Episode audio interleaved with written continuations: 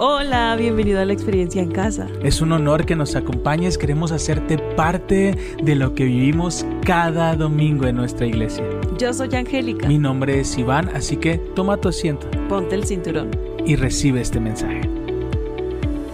Cierren sus ojitos. Padre, gracias te damos por tu presencia hoy. Gracias porque hoy ha sido un aceite fresco, Señor, sobre nuestros corazones. Gracias, Padre. Gracias porque tú eres nuestro descanso. Gracias porque tú eres nuestra paz, nuestro refugio. Gracias.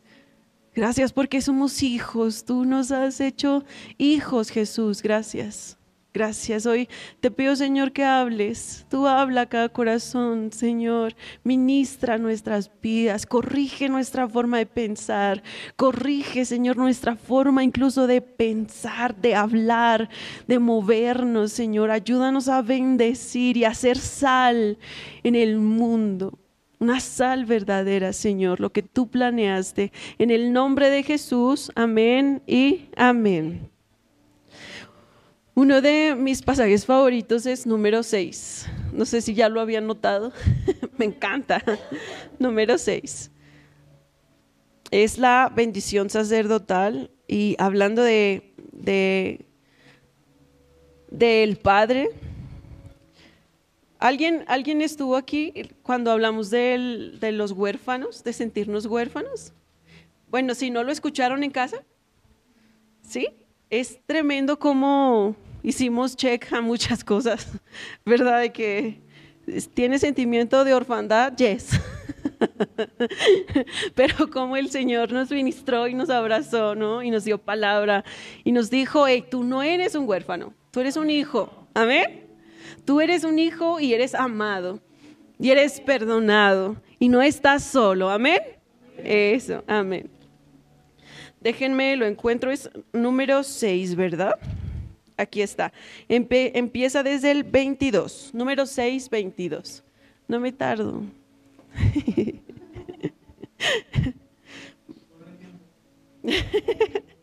me dice amén cuando lo tenga. ¿Ya? Dice, entonces el Señor le dijo a Moisés, dile a Aarón y a sus hijos que bendigan al pueblo de Israel con la siguiente bendición especial. Que el Señor te bendiga y te proteja que el Señor sonría sobre ti y sea compasivo contigo, que el Señor te muestre su favor y te dé su paz. Cada vez que Aarón y sus hijos bendigan al pueblo de Israel en mi nombre, yo los bendeciré. ¡Wow! Es que es tremendo. Esta es una indicación que Dios le da a Moisés. Le dijo, Moisés, dile a Aarón que los sacerdotes, los que están al frente, deben bendecir al pueblo. Es tremendo. ¿Sabe por qué? Porque la voluntad de Dios es que todos seamos bendecidos. Y la paz, dice paz, ¿se acuerdan que era paz? Shalom. ¿Se acuerdan que venía con todo esto que significa shalom? ¿Sí se acuerdan? Levante su manita. ¿Alguien? David, yo sé que tú te acuerdas. Es paz, bendición, prosperidad. No solamente es paz, sino todo lo que un hombre necesita para estar pleno, incluyendo la presencia de Dios. Eso es shalom. Qué maravilla, ¿no? Y que Dios diga, ¿alguien quiere ser, ser bendecido? Dígame. Pues Dios quiere aún más que usted sea bendecido. Porque Dios desea para usted más de lo que usted pide. Porque usted no pide shalom, ¿o sí? No. Y la voluntad de Dios es que todos tengamos paz, prosperidad, que seamos bendecidos, protegidos, que estemos bajo su regazo. Eso es lo que Dios desea para nosotros. Por lo menos esto es lo que dice esta oración. Es maravilloso, ¿no? Yo quiero decirle algo que constantemente me tengo que repetir. Nadie le gana a Dios en generosidad. Nadie. ¿Usted quiere cosas buenas para sus hijos? Levánteme su manita. Dice la palabra, sí, si nosotros siendo malos queremos darle cosas buenas a nuestros hijos, ¿cuánto, cuánto más Dios que nos ama? Él es amor, su nombre es amor. ¿Cómo le vamos a enseñar a Dios, a nosotros a amar? A veces nosotros decimos, no, es que yo sí, yo perdono a mi hijo, yo le doy gracia, yo le doy segundas oportunidades. ¿Y por qué cree que Dios no? Dios es tan bueno, es tan vasto en misericordia. Mírese, mire, mire al que está al lado. Cada uno de nosotros, y Emanuel así estático, es que él ve como por dentro. Dios es tan bueno, tan vasto. Cada uno de nosotros tenemos una historia. Y es tan extraordinario que Dios nos ponga aquí hoy para que sepamos que somos tan amados. ¿Cuánto tuvo que pasar para encontrarnos hoy? ¿Cuánto, ¿Cuántos pensamientos tuvimos que superar que nos trataron de detener, de llegar hoy? Y perderse uno de su presencia, de su abrazo. Si usted cree que desea la presencia de Dios, no se compara con lo que Dios le desea a usted. Amén. bueno, hay algo aquí. Por favor, ponga con marca texto, subraye, que el Señor sonría sobre ti. Que el Señor sonría sobre ti. Me encanta esta parte. En algunas versiones dice que el Señor haga resplandecer su rostro sobre ti. Pero el, el resplandecer su rostro, pueden darme para acá una sonrisa, pero genuina, esas del alma, de que están bien, Viri, que están bien agradecidos con la presencia de Dios. Es bello sonreír, ¿cierto?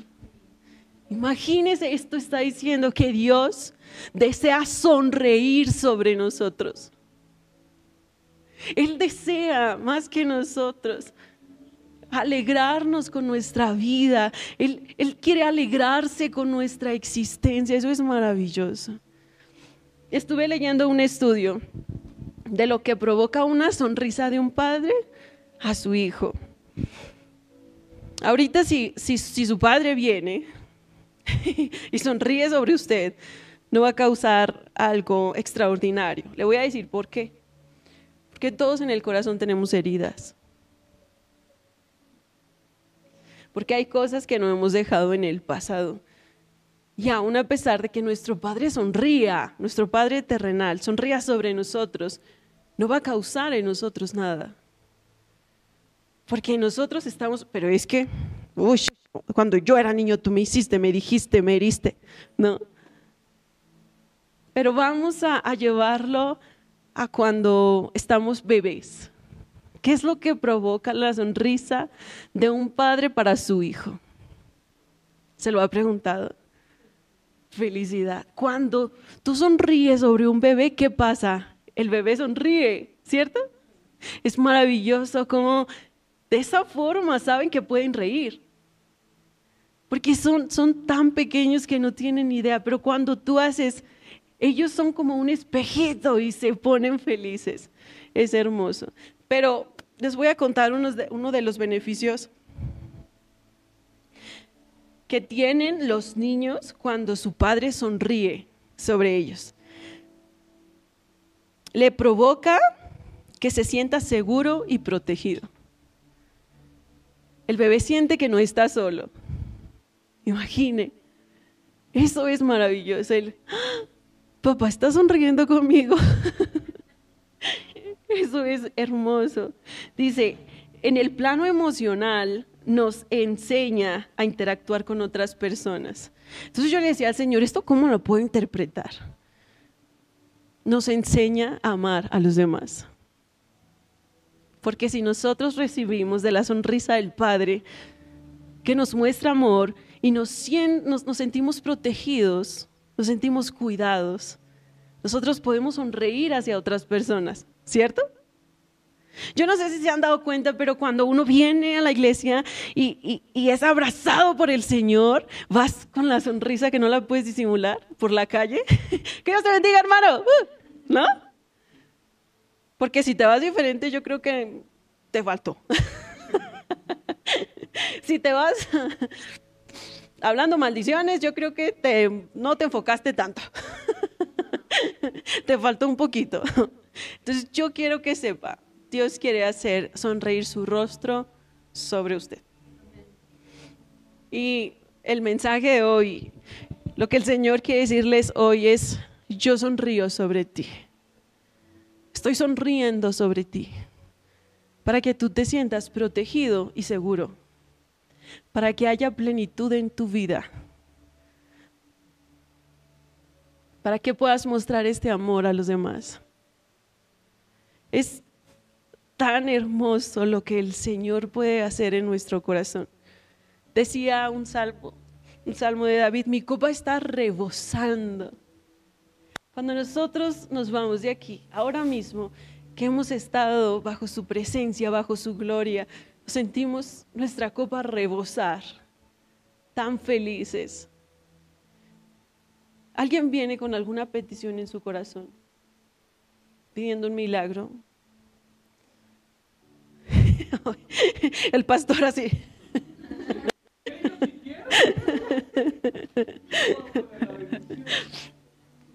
Cuando nosotros estamos en su presencia, cuando Él está moviéndose entre nosotros, es la oportunidad perfecta para pedirle al Señor. Aquí está el Señor. ¿Alguien, ¿alguien lo sintió? Otra vez. ¿Alguien lo sintió? Es que David no. El Señor está entre nosotros. Dice su palabra que hay ángeles que nos rodean, que nos ayudan incluso a adorarle, que nos guían para que la adoración llegue al Señor. Él está aquí, amén. Sí. Entonces, exacto. Tenemos esa oportunidad de clamar al Señor por nuestras necesidades. De decir, Señor, sé que estás aquí mira, yo necesito pedirte esto. Cuando estábamos en, en, la iglesia donde yo nací, estábamos en medio de la administración y el Espíritu Santo se movía. Y el pastor de repente hacía silencio y decía, aproveche, pídale al Señor que está aquí. y yo, sí, sí, Señor, por favor, por favor, ayúdame.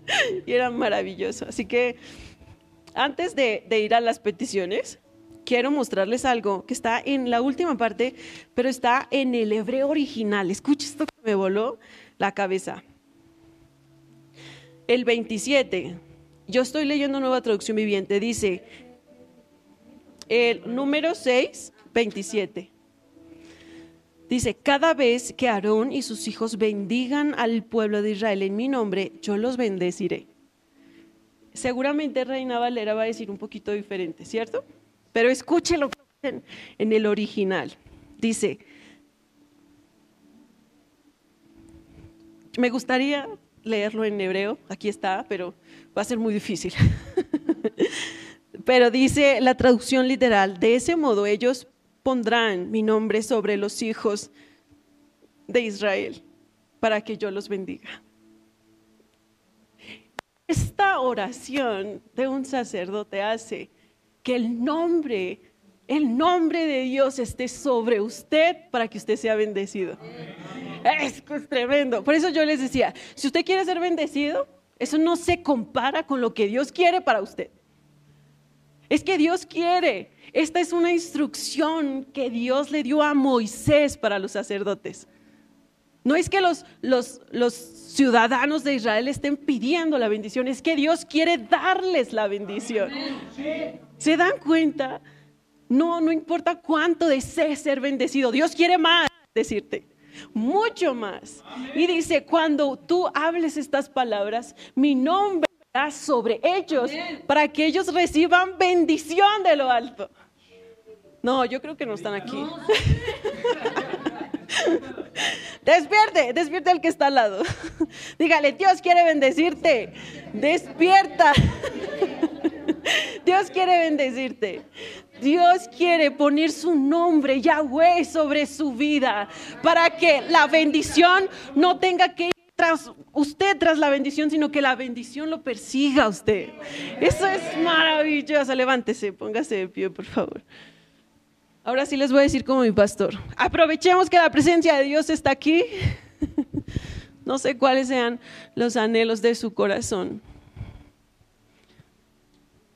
Yo me voy a enfocar en los míos, discúlpeme. Tome un momento en silencio. Dígale, Señor, yo, yo sé que estás aquí. Y yo quiero rendirte mi corazón. Y quiero que sepas que yo necesito de ti. Yo necesito que bendigas a mi familia, Señor. Ayúdame. Rescátame, Señor. Padre, para ti nada es imposible. Hoy clamamos a ti, Señor, para que seas tú rescatándonos.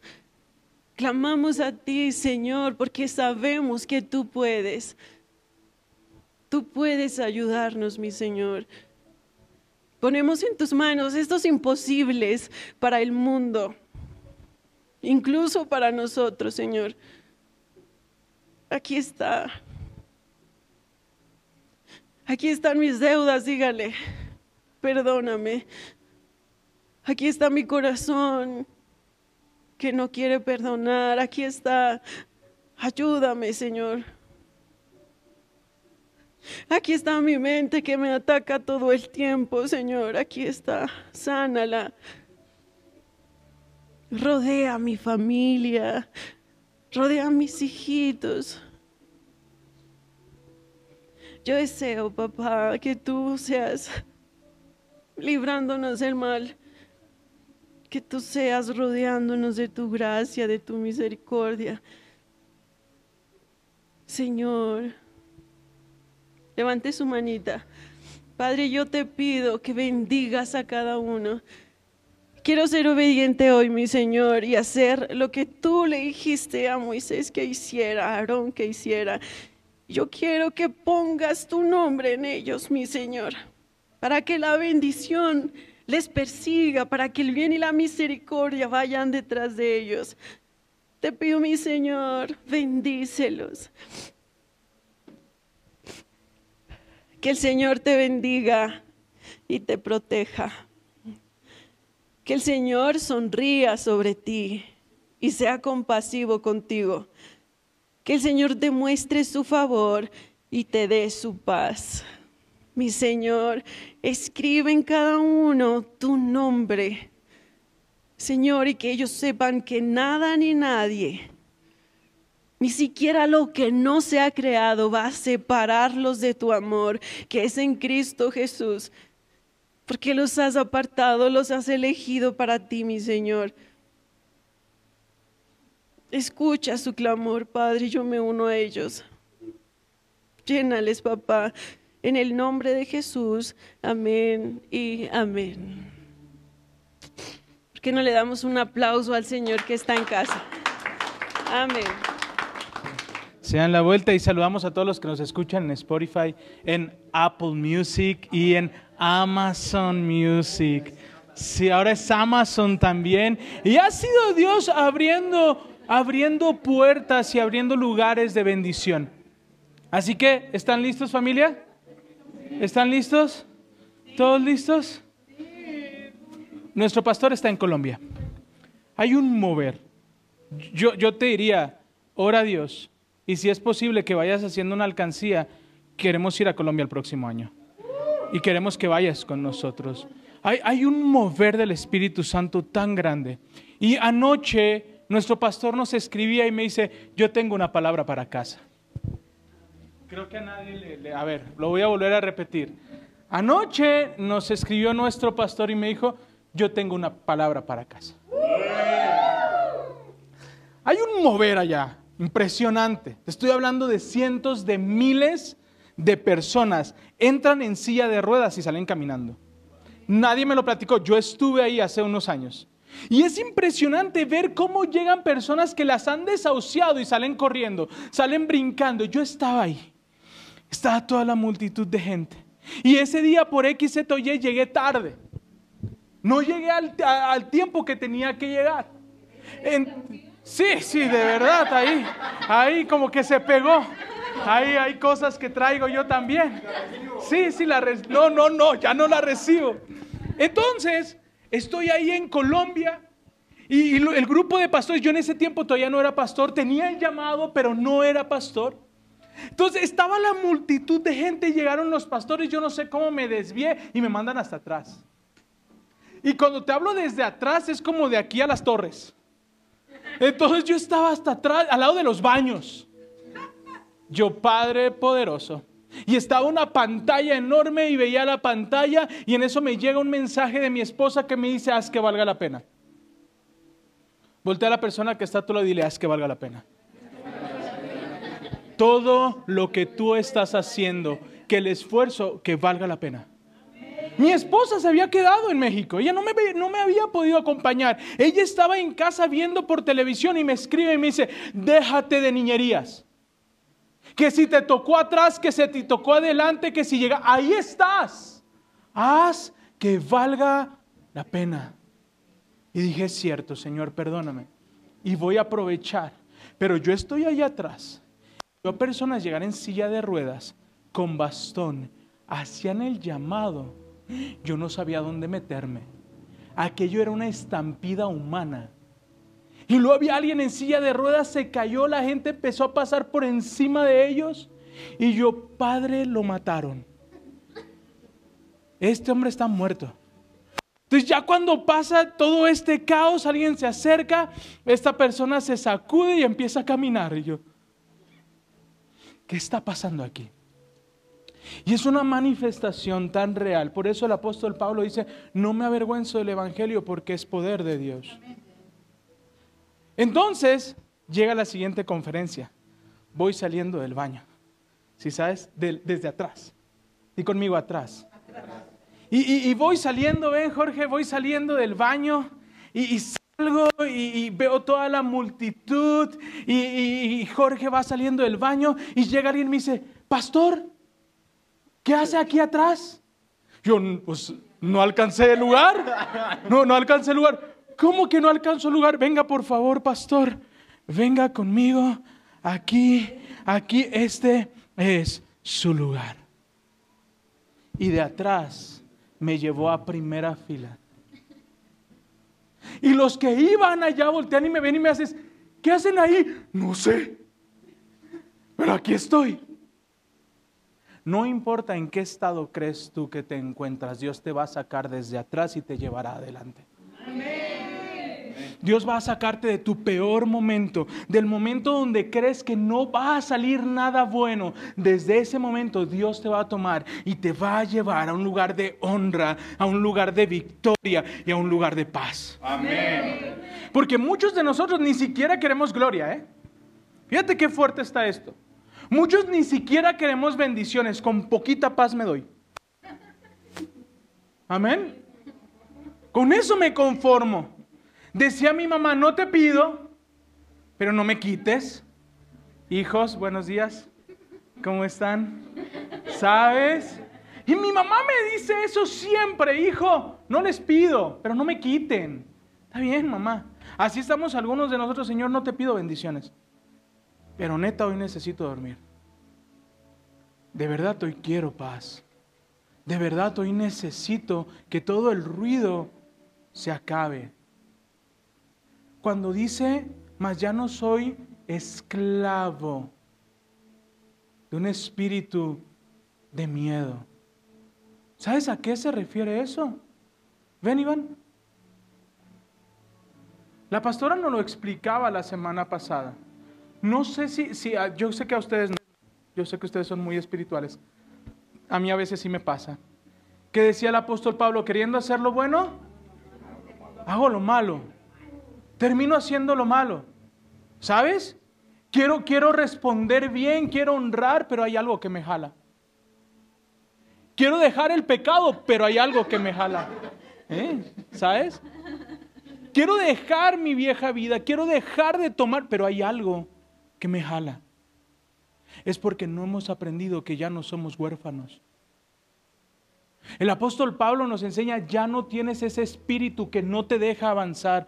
¿Cuántos se han sentido así que quieren avanzar? Pero parece que algo, recuerdo un amigo me decía, es como si algo me agarrara del pecho y no me dejara avanzar. No, le, no se, ve bien guapo con su camisa. Gracias. ¿Sabes? Y, quiero avanzar y hay algo que me jala y termino haciendo aquello que no quería hacer. y termino desanimado. Y, por favor, a veces no, todo lo supraespiritualizamos. No, tal vez el iniciar con nuevos hábitos, el cambiar con tus hábitos alimenticios. A veces, ¿sabes cómo roba el enemigo? Con pequeñeces. El tema no fue la enfermedad, el tema fue lo que te llevó a esa enfermedad. El tema no es el diabetes, el tema fue mi mala alimentación durante años. No pasa nada. ¿Qué tanto es tantito? Un panecito nada más. Es más, ya no tomo una coca de litro, me tomo una coquita. ¿Sabes? Y decimos, Dios, líbrame del diabetes, hijo. Yo quería que te lo evitaras desde hace años. Con cinco minutos marca una diferencia. ¿Están conmigo? Entonces, uno de, una de las herramientas del enemigo es súper espiritualizarlo todo. ¿Me doy a entender? Que somos súper extremos. Esta enfermedad, no, no es la enfermedad, cambia tus hábitos. ¿Sabes? Hay muchos de aquí de los cuales los admiro de una manera impresionante y mi oración es Dios, dame el corazón, dame la disciplina y dame la valentía de mis hermanos. Porque necesito cambiar áreas en mi vida. Y a veces tenemos que dar pasos pequeños. Y un paso pequeño es eliminar redes sociales. Y un paso pequeño es eliminar a los contactos que sabes que necesitas eliminar. Y relacionarte con personas que sabes que necesitas relacionarte. Seguir a personas que tienen hábitos de vida muy buenos. Te recomiendo a Gaby. Siempre tiene unos ahí increíble. ¿Sabes? Y yo admiro su determinación. Porque siempre, y me encanta porque ella es alguien que tiene el corazón de compartir. Porque no solamente te enseña el producto, sino el proceso, y muchos no te quieren enseñar el proceso. Amén. ¿Están conmigo? Porque es bonito ver el producto, pero nadie te habla del proceso. Nadie te habla de picar las verduras. Nadie te habla de cómo las lavaste, de todo el proceso que hiciste para llegar a una finalidad. Y yo quiero hablarte de la palabra que nos enviaron esta mañana. Ve a tu Biblia, Primera de Corintios, capítulo 2, versículo 9. Primera de Corintios, capítulo 2, versículo 9. ¿No lo tienes? No. ¿Sabes por qué estoy tan entusiasmado? ¿Quién sintió al Espíritu Santo esta mañana? Fue una locura. Fue una locura. No, Corintios. Primera de Corintios, capítulo 9, versículo, perdón, capítulo 2, versículo 9.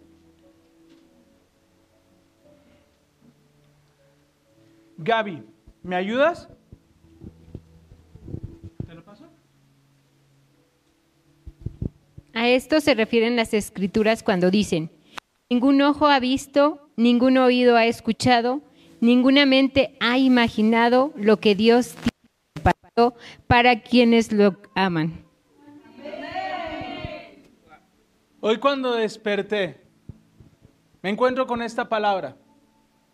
Nuestro pastor orando desde Colombia diciendo, yo tengo una palabra para casa. Lo que ojo no vio, lo que oído no escuchó, lo que no ha subido al corazón, a la mente del hombre, es lo que yo tengo preparado para casa. Pero muchos son llamados, muchos comen lo mismo, muchos reciben la misma presencia, pero pocos permanecen pocos permanecen. Y la clave es en perseverar. ¿Están conmigo? Ningún ojo ha visto. Ningún ojo ha visto. Me encanta y, por eso admiro tanto cuando el pastor dice, si tú no tienes necesidades, yo tengo necesidades por ti, si quieres, ¿sabes? Porque yo necesito más de su presencia. Y cuando el Espíritu Santo está, es como cuando cortas una mantequilla que ya está caliente. ¿Qué hace el cuchillo? se resbala, se va. Y cuando el Espíritu Santo ya está, es como, es tan fácil. Solo hay que seguir por donde Él nos está mostrando. Y esta mañana Él me hablaba y me decía, diles que no son huérfanos, que los tengo en gran estima, que los protejo, que los guío, que les proveo. Ay, todos se alegran, ¿eh? Tremendo. Que les proveo. Pero no es todo. Ningún ojo ha visto. Ningún ojo ha visto. ¿Tienes algo? Ningún ojo ha visto. Estaba un hombre en, en un gran congreso y, y va alguien que le habían amputado el pie. Y está ahí y dice, yo tengo fe. Porque dice la palabra que si alguno está en Cristo, nueva criatura es. El viejo hombre no tenía pierna, pero este nuevo hombre quiere tener pierna. Y se levantó y fue con, con, sus, eh, con sus muletas hasta el frente y dijo, yo tengo fe para que Dios haga algo. Amén, oraron por él. Al siguiente día eh, llega a platicar que estaba dormido, se levantó al baño ¿Escuchaste bien? Se levantó al baño. Y dice que cuando se levantó estuvo, estaba en el baño y dijo, ¿y mis muletas? La pierna estaba de nuevo ahí. Lo que ojo no vio. Nadie lo ha escuchado. ¿Qué querrá Dios hablarnos? El tema no es que quiera hablarnos, el tema es quién está dispuesto a escucharlo. Lo voy a volver a preguntar. El tema no es que nos hable, ¿eh? Ese ni conflicto es. El tema es escucharle. El tema, amén, amén, ¿verdad? Sí, todos amén. Pero cuando te dice por ahí no, es te reprendo, Satanás. ¿Sí, sabes? Es la voz del enemigo. Mar, es tiempo de sembrar. No, Señor, esa no es tu palabra porque es lo único que me queda para la quincena. si sabes, podemos escuchar, pero es muy diferente a llevar a cabo lo que escuchamos. No se trata de escuchar. Voltea con la persona que está tú le dile, no se trata de escuchar. Ni, ni de diferenciar, de obedecer. De obedecer. Por, Exacto, porque muchas veces hemos querido, es que Jesús se supo la palabra y declaró la palabra. No, no la declaró, la vivió. Es completamente diferente. No solo de pan vivirá el nombre, por eso están las abritas. ¿Sí sabes? Por eso están las garnachas. No, no, no, no. Lo que estaba diciendo, y fíjate, ¿sabes qué es bien tremendo? Que dice la palabra en Mateo que el Espíritu Santo llevó a Jesús al desierto para ser tentado. Eso dice la Escritura. Es decir, que el Espíritu Santo lo llevó para fortalecerlo. ¿Sabes qué deben hacer las tentaciones en tu vida cuando vives por la palabra? Fortalecerte. Pero cuando no vivimos conforme a la palabra, ¿sabes lo que van a hacer esas tentaciones? Ese es otro tema, ¿verdad? Es para otra predicación. Es para otra iglesia. Aquí no pasa. Acompáñame a Primera de Crónicas, tampoco lo tienes. Primera de Crónicas, capítulo 17, versículo 1. Primera de Crónicas, 17, 1. Amén. Uy. 17, 1. Alguien ponga un cronómetro de 10 minutos. 17.1. ¿Eh? No. Primera de Crónicas 17. 17. ¿Listos? ¿Listos? Amén. Ok, voy a iniciar. Una vez instalado en su palacio, ¿en dónde? En su palacio. ¿Quién? Cómodo. Fíjate qué tremendo. ¿Quién tenía un corazón conforme al corazón de Dios? David. David habla la palabra que David tenía un corazón conforme al corazón de Dios. ¿Sabes en quién pensaba David antes de pensar en él? En Dios. Y sabes muchas veces en qué pensamos nosotros, en nosotros. En yo sentirme cómodo, en que Él supla mis necesidades y que Él me haga sentir bien. Cuando no se trata de nosotros. Oye, qué rico cuando nos queda bien cerca, pero imagínate viajar hora y media, casi dos horas de la Ciudad de México a Toluca. Es decir, Dios, tú eres primero.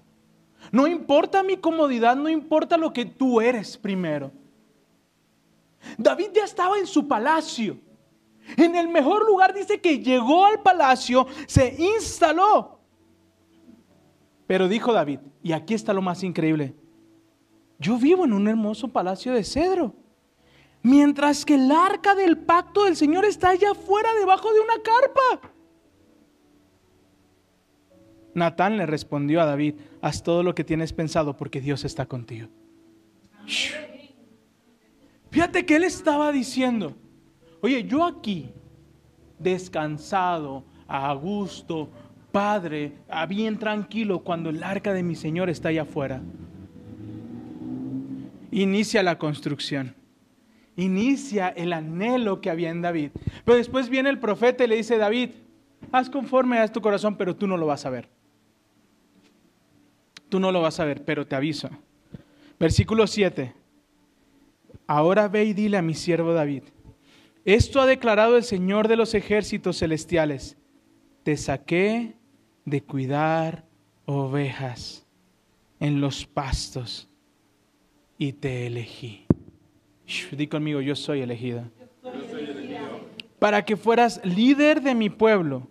He estado contigo donde quieras que has ido y destruí a todos tus enemigos frente a tus propios ojos. Ahora haré que tu nombre sea tan famoso como el de los grandes que han vivido en la tierra. Le daré patria a mi pueblo Israel y yo estableceré el lugar seguro donde nunca serás molestado. Versículo 13. Yo seré su padre y él será mi hijo. Nunca, di conmigo, nunca, nunca. le retiraré mi favor. Las decisiones que estás tomando, Robert, no van a ser solo para ti, van a alcanzar a tus hijos. Cuando tú das un paso en obediencia, no solamente es para ti, sino que alcanza a tus hijos. Y cosas increíbles comienzan a pasar a tu alrededor. Pero ya les hablé de las bendiciones de ser huérfano, ¿verdad? No, ¿qué bendición tiene ser huérfano? No. No. No, no, no, ser huérfano no, no tiene ninguna bendición. Y vimos, ¿alguien recuerda los puntos que hablamos de la orfandad? Baja autoestima, ¿cuál otro? Sentimientos de culpa, dependencia, vergüenza, ¿qué más? Celos de tus ojos, miedo al rechazo, soledad, validación. Y, y el domingo pasado Sí, posesivos y demás. Y la semana pasada identificamos esto, este espíritu de orfandad y decíamos, bueno, cuando no me siento hijo es cuando necesito que otros me valoren. Ah, eh, recuerdan el primer punto, autosabotaje. ¿Y sabes qué es autosabotearte, hacerte daño? Estar con una persona que te la estima y quiere seguir ahí. ¿Sabes? ¿Y sabes por qué algunas personas actuamos de esa manera? Porque creemos que es lo que nos merecemos. Porque hay un espíritu de orfandad. Y mientras no sanemos esa área en nuestro corazón, el enemigo seguirá teniendo ese espíritu de temor sobre nuestras vidas. ¿Quién sintió el Espíritu Santo el día de hoy? ¿Todos? ¿Sí? ¿Vi que todos lo sintieron? Entonces ya no eres huérfano. Escucha bien esto. Si experimentaste hace un momento al Espíritu Santo, señal de que no eres huérfano. Porque una persona que no ha recibido a Cristo en su corazón es muy poco probable que lo sienta. Pero cuando tú sientes esa manifestación, es que Dios ya te eligió. Eres elegido. ¿Están conmigo? Vamos a Gálatas, capítulo 3 versículo 23. No te creas, 26, perdón. Gálatas 3:26. Y aquí hay algo bien poderoso. 3:26. Cuando estés ahí me dices amén.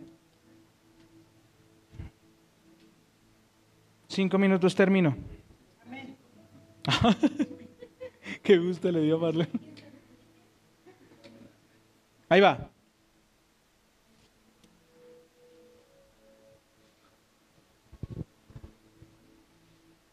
Pues todos ustedes son hijos de Dios. Pues todos ustedes son hijos de Dios. Pues todos ustedes son hijos de Dios. Por la fe en Cristo Jesús. Y todos los que fueron unidos a Cristo en el bautismo se han puesto, que han puesto a Cristo como si se pusieran ropa nueva. ¿Sigue? Ya no hay judío, ni gentil, esclavo ni libre, hombre ni mujer, porque todos ustedes son uno en Cristo Jesús. ¿Sigue? Y ahora, di conmigo ahora. Ahora. Pertenecen a Cristo. Son verdaderos hijos de Abraham. Son sus y la promesa de Dios a Abraham. La promesa que Dios le dio a Abraham te pertenece. Escucha bien esto. La promesa que Dios le dio a Abraham te pertenece. Porque cuando tú entiendes que eres hijo, ya no se trató de ti. Amén. Vamos a la siguiente. Fue Cron, no, Hebreos. Y aquí viene lo interesante. Otra vez. Por ejemplo, estaba la promesa que Dios le hizo a Abraham. Si se la hizo a Abraham, ¿a quién más se la hizo? Si se la hizo a Abraham, Galatas nos dice, ale, la promesa que Dios le dio a Abraham es tuya. Eres heredera. Eres heredera. Por ejemplo, esta promesa que Dios le hizo. Dios mío. Bien, otra vez, bien, Hetziba, estás poniendo atención. Te ganaste un café gratis hoy. Por ejemplo, estaba la promesa que Dios le hizo a.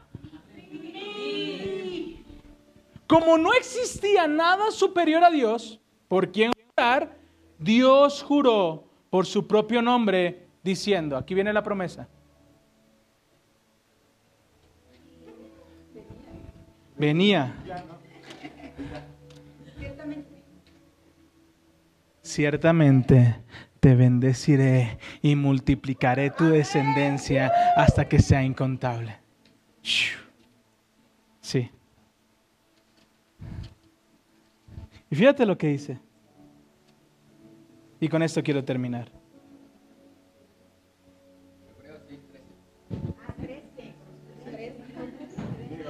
Hoy el tiempo se pasó volando y tenían preparado para ustedes Romanos 8. Y nunca les dejo tarea, pero hoy les voy a dejar tarea. Lean Romanos 8. Romanos 8. Todo Romanos 8. Está increíble porque habla de que si eres hijo ya no vives conforme a la carne. ¿Ok? Vives conforme al espíritu. ¿Ok?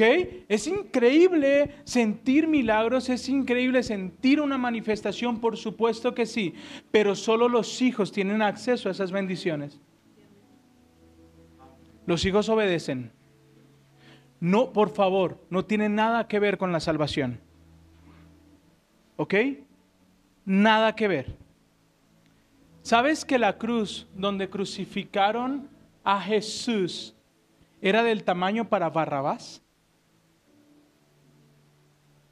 ¿Y sabes qué significa el nombre de Barrabás? Hecho hijo. Wow. Es decir, que esa cruz tenía un nombre y se llamaba Barrabás. Y Dios dijo, no, Jesús va a tomar su lugar, porque Barrabás se va a ser un hijo mío. Él pagó el precio por nuestros errores. No volvamos atrás. Pastor, se escucha bien bonito. Y se escucha bien increíble decir, no vuelvas atrás. Amén. Y a veces decirle a las personas, no vuelvas atrás. Y, como si fuera, ¿sí sabes? Como si nada más dijeras, ah, ya no vuelvo. Pero evidentemente hay un mundo de cosas que nos van a jalar hacia atrás. Amén. ¿Por qué? Porque está esa esclavitud. ¿Cómo soy libre de esa esclavitud? Lee Romanos 8, 11. 8. 8. 8, 11 es mi favorito. Pero lee Romanos 8. Quiero terminar con esto. Entonces, entonces, ¿qué? Entonces, después de qué? De recibir la promesa. Amén. Doc, ¿me ayudas con that? Después de recibir la promesa. ¿De quién es la promesa? Creo que alguien está despierto. Gracias, mi amor. Voy a volver a preguntar, ¿de quién es la promesa? Te bendeciré. ¿Y sabes que te bendeciré no significa económico solamente? Significa que va a dar de nuevos sueños. Te multiplicará. Eso es lo que Él te dice, Ara. Esa es la promesa que yo tengo para ti. Cosas mucho mayores, lo que no has visto, lo que no has escuchado, lo que no has experimentado, es lo que Dios tiene preparado para ti. Porque esa es la promesa. Pero no es solamente recibir la promesa. Dice Abraham recibió la promesa, Jorge recibió la promesa. ¿Hay alguien aquí que tiene una promesa de parte de Dios? Levante su mano. ¿Sí? Si no tienes, ¿quieres una promesa de parte de Dios? Lee tu Biblia, ahí vas a ver un montón. Amén. ¿Quieres una promesa? Yo en mi casa le serviremos al Señor. Yo quiero esa promesa. Mis hijos verán la gloria de Dios. Yo quiero esa promesa. Amén. las bendiciones me seguirán. Yo quiero esa promesa. Pero hoy en día para casa yo creo lo que ojo no vio ni oído escuchó, ni ha subido a la mente del hombre, es lo que yo tengo para ustedes. Hay una palabra que nos dio Roberto y fue, vendrán de todos lados. Aprovecha que tienes un lugar ahorita. No digo que después no lo vas a tener, pero después van a pelear por lugares. ¿Sabes? Después vas a llegar y mi silla, ¿cuál silla? Pues llegaste de tarde. ¿Sabes? Otra vez. Otra vez. ¿Por qué? Porque llegará tanta gente.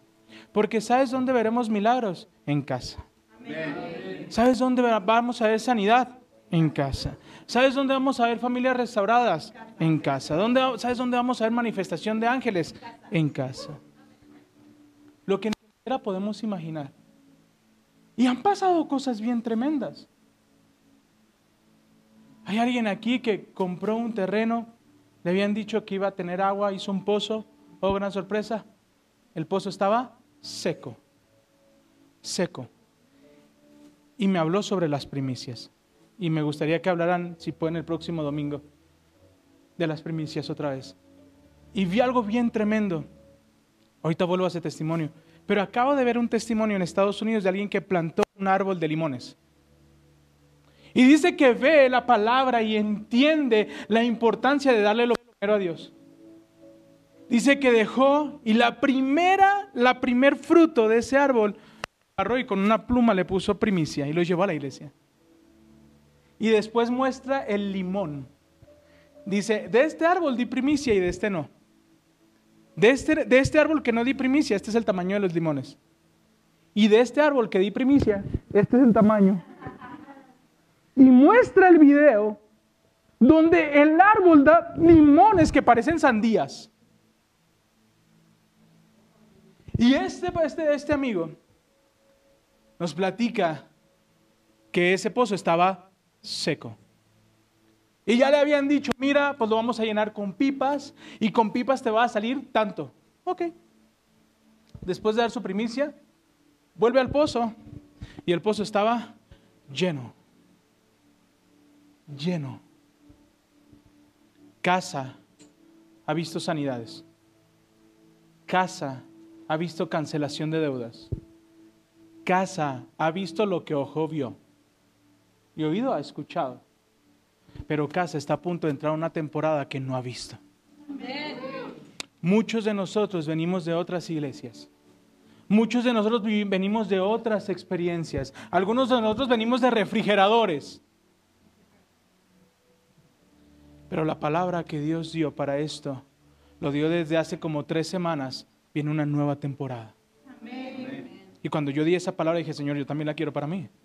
Y la palabra nos enseña, el, el cielo sufre violencia y los violentos lo arrebatan. Entonces el buen Robert nos decía, pastor, yo tengo una palabra para casa. De norte, sur, de este, oeste vendrán los hijos. Vienen ya de México. Después vendrán de Cuernavaca. Después vendrán de todos lados a recibir un milagro de parte de Dios. Amén. La clave está aquí. Entonces, Abraham se fue y pidió prestado a Electra. Perdón, es que estoy muy cerquitas. Entonces, Abraham fue y empeñó su carro. No. Ok. Entonces, Abraham fue y platicó con sus hermanos de comprar un terreno. ¿Qué dice? Esperó con paciencia y recibió lo que Dios le había prometido. Espere. Cálmese. Ponga neutral. Deja de tratar de pisar el acelerador cuando no se trata de lo que tú puedas hacer.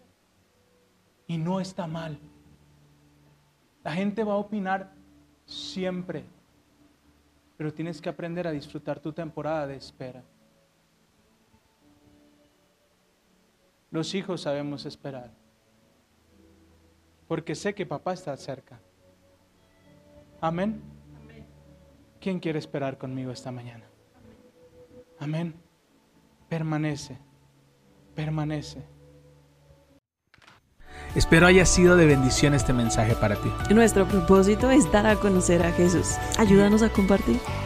Puedes buscarnos en nuestras redes sociales arroba somos guion bajo casa.